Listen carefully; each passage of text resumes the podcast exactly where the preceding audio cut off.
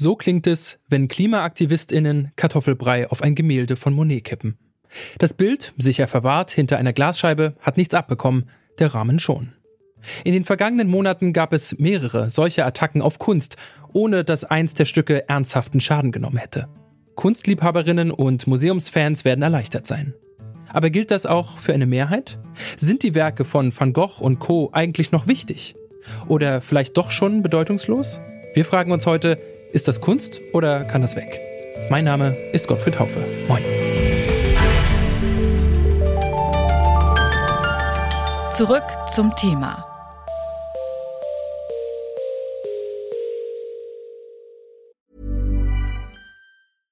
Bitte widmet eure Aufmerksamkeit unserem Werbepartner. Die Suche nach geeigneten Mitarbeitenden kann viel Zeit in Anspruch nehmen, muss sie aber nicht unbedingt, denn man kann sich helfen lassen.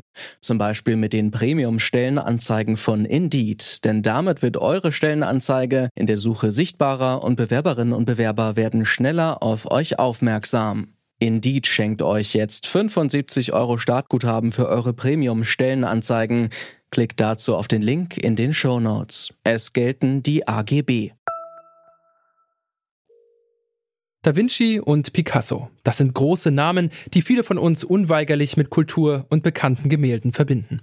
Aber wir leben in einer Zeit, in der Lebensmittel auf eben solche bekannten Gemälde fliegen. Ist die Kunst heute denn wirklich noch wichtig? Welche Bedeutung haben Galerien und Museen überhaupt für die Gesellschaft? Das habe ich Olaf Peters gefragt. Er ist Professor für neueste Kunstgeschichte und Kunsttheorie an der Universität Halle an der Saale.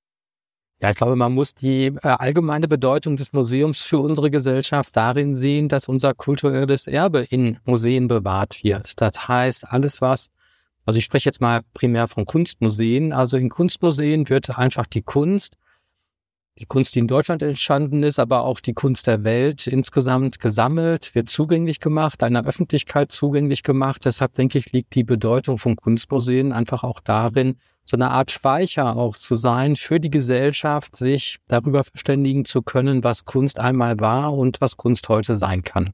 Auf der einen Seite bewahren Museen unsere Schätze, sind ein Stück Zeitgeschichte und bieten Raum, sich mit der Gegenwart auseinanderzusetzen. Auf der anderen Seite fordern KlimaschützerInnen dort mit spektakulären Aktionen mehr Klimaschutz. Ich habe Olaf Peters gefragt, wie das zusammengeht. Ja, es sind für mich zwei unterschiedliche Diskurse. Also das eine ist für mich eine Art Klimadiskurs und äh, wir müssen in Anführungszeichen den Planeten retten und äh, das andere ist ein Kunstdiskurs und können Kunstwerke und sei es auch nur symbolisch attackiert werden, wenn man jetzt mal davon ausgeht, die Aktivistinnen gehen davon aus, dass diese Kunstwerke keinen, keinen wirklichen Schaden nehmen, sondern es im Grunde eine symbolische, aggressive Geste gegenüber der Kunst ist, um aufmerken zu lassen. Und es geht ja auch nicht nur um Kunst, einen Tyrannosaurus Rex, das ist natürlich nochmal ein anderer Bereich. Es geht, glaube ich, um die Institution Museum und was Museum bedeutet. Und ich glaube, ein ganz entscheidender Punkt ist dabei, das Museum ist auch eine Art Zeitspeicher. Da ist gewissermaßen die Geschichte der Menschheit, wird in Museen anschaulich. Sonst haben wir die nicht. Wir haben Archive, wo haben wir Orte, von denen wir sagen können, die Geschichte der Menschheit wird da eigentlich abgebildet und wird erfahrbar. Und das ist nun mal das Museum. Insofern kann ich verstehen, dass der Ort des Prozesses auch das Museum wird, denn mit dem Ende der Menschheit ist auch diese Menschheitsgeschichte und ist im Grunde auch die Institution Museum obsolet. Und auf der anderen Seite würde ich sagen, der Bereich der Kunst und Kultur ist aber ja genau der Bereich, in dem die Dinge auch thematisiert werden, die die Klimaaktivistinnen einfordern. Es gibt ja keinen anderen Ort. Wir müssen nicht über die Wirtschaft reden, denn die reflektiert das vielleicht oder hat es bislang unzureichend reflektiert. In Museen gibt es aber immer auch bei vielen Künstlern seit den 60er, 70er Jahren, seit wir von der Klimakrise und der Wachstumskrise reden, gibt es ja künstlerische Bestrebungen, auch das zu reflektieren. Also wir hätten eigentlich eine Geschichte von moderner Kunst, die sich mit diesen ökologischen Fragen auseinandersetzt. Die wichtigste Figur ist vielleicht Joseph Beuys, den Namen kennt jeder. Für alle, bei denen es jetzt klingelt, die aber nicht genau wissen, wo sie ihn hinstecken sollen, Beuys war selbst ein provokanter und überaus umstrittener Aktionskünstler in der BRD. Beuys ist inzwischen auch im Museum. Würde man ein Beuys-Bild attackieren oder eine Beuys-Vitrine attackieren oder wäre das nicht ein Widerspruch in sich auch der Aktion? Viele von euch werden es kennen. Die Eltern beschließen, dass man als Familie ins Theater, Museum oder die Oper geht, eben ein bisschen Kultur erleben, sich rantasten an die großen Werke. Auf der anderen Seite lesen und hören wir davon, wie junge AktivistInnen Tomatensuppe und Kartoffelbrei auf dieses bisschen Kultur werfen, als Protest gegen die Art, wie die Gesellschaft lebt und wirtschaftet. Ich habe mit Anke von Heil gesprochen. Sie ist Kunsthistorikerin und Kunstvermittlerin.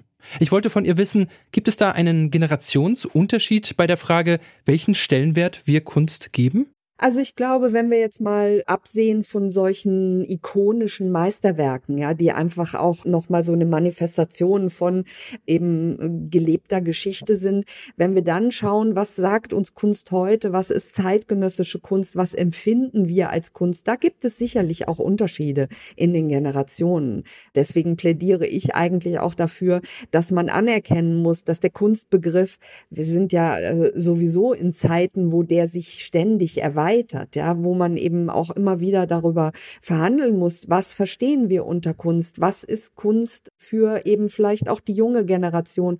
Und da denke ich schon, dass manche der neuen, jungen Generationen, die sich mit Kunst auseinandersetzen, da vielleicht auch andere Schwerpunkte setzen würden, ja, die eben auch sagen, Street Art ist für uns Kunst, es ist äh, Gaming-Industrie, hat äh, sehr künstlerische, virtuelle Welten. All das beinhaltet ja eben eben tatsächlich auch eine Ausweitung des, sage ich mal, klassischen Kanons, der dann nur sagt, nein, es ist jetzt eben sozusagen das, was in den Museen aktuell hängt und was schon eben über einen längeren Zeitraum mit einem Gütesiegel versehen worden ist. Nein, da muss man ein bisschen ähm, sicherlich auch sich umschauen, was wird aktuell auch in der jungen Generation als Kunst verhandelt. Was Kunst ist, liegt also tatsächlich im Auge des Betrachters bzw. der Betrachterin. Aber wie kann Kunst im Allgemeinen attraktiver werden? Auch für die Generationen, die noch kommen? Das habe ich auch Anke von Heil gefragt. Also für mich äh, spielt es immer eine große Rolle, ist die Frage auch der Institutionen, wie gehen die damit um, wenn es Möglichkeiten zur Verbindung, zu einer Anschlussfähigkeit der Kunst an die Lebenswelten auch nicht unbedingt nur der jungen Leute, sondern auch meinetwegen meiner Generation, ja. Es hat einen Paradigmenwechsel eingesetzt, der damit zu tun hat, dass man eben auch nicht nur in so einer andächtigen Rezeptionshaltung vor der Kunst verharren möchte, sondern man möchte möchte sie kommentieren, man möchte sehen, was sagt mir diese Kunst, auch gerne alte Kunst, aber eben auch völlig neue und äh, vielleicht auch noch nie gedachte Kunstwerke. Was haben die mit mir zu tun? Und wie könnte das Museum der Zukunft aussehen? Wir machen eine kleine Zeitreise. Mich hat interessiert, wie Anke von Heil sich Museen in 20 Jahren vorstellt. Ja, oh, 20 Jahre, das ist viel Zeit, äh, wenn wir uns nochmal 20 Jahre zurückerinnern, was in der Zeit alles passiert ist. Aber ich stelle mir vor, dass in 20 Jahren die Museen eben nicht nur Orte des Bewahrens und des Hütens und Gatekeepings sind, sondern dass sie offen sind für alle, dass sie Orte auch der Begegnung sind, dass sie soziale Orte sind, in denen man sich gemeinsam über Kunst austauschen kann, in denen man Kunst machen kann, in denen man Kunst sehen kann. Natürlich, in denen auch Kunst bewahrt wird, aber in einer anderen Art und Weise, in einer sehr viel partizipativeren Art und Weise, als das vielleicht heute noch der Fall ist. Wie wichtig ein Monet oder ein Van Gogh ist, darüber kann man streiten. Das Interesse an Kunst, in welcher Form auch immer, ist nach wie vor da. Es verändert sich nur, wird partizipativer und neue Generationen finden neue Wege. Die Orte der Kunst, Galerien, Ausstellungen und Museen unter anderem sind Zeitspeicher. Sie bieten die Möglichkeit, sich mit Vergangenheit und Gegenwart auseinanderzusetzen. Und das bedeutet auch, dass diese Orte für Protest genutzt werden. Wer sagt denn, dass Tomatensauce auf einem Van Gogh keine Kunst ist? Das war's von uns für heute. An dieser Folge mitgearbeitet haben Henrike Heidenreich und Lene Rügamer. Produziert wurde die Folge von Benjamin Zerdani, Chefin vom Dienst war Hanna Kröger und ich bin Gottfried Haufe. Bis zum nächsten Mal.